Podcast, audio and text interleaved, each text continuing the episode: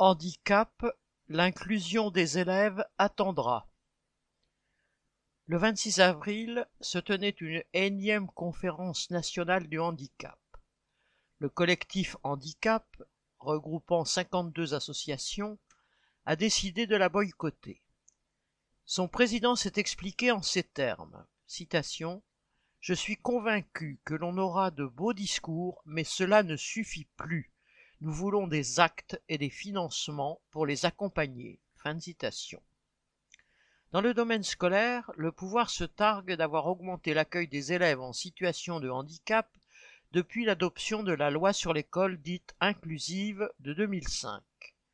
Si le nombre de ces jeunes scolarisés en classe ordinaire est effectivement passé de 134 000 en 2004 à 430 000 aujourd'hui, cela ne dit rien du nombre d'enfants et d'adolescents toujours privés de scolarité, ni de la qualité de l'enseignement qui leur est dispensé. Selon diverses associations, 76% des enfants polyhandicapés ne sont toujours pas scolarisés. Parmi ceux qui le sont, 69% d'entre eux vont en cours moins de 6 heures par semaine. Et que dire de la prétendue inclusion de ceux qui ont la possibilité d'obtenir une place en classe ordinaire?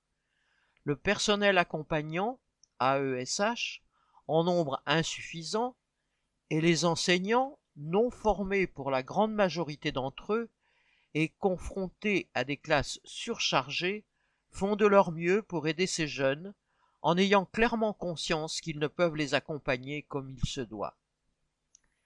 Une véritable inclusion nécessiterait, à l'inverse, de déployer des moyens humains et financiers indispensables à l'épanouissement de tous les élèves. Ces moyens existent et n'ont même jamais été aussi importants.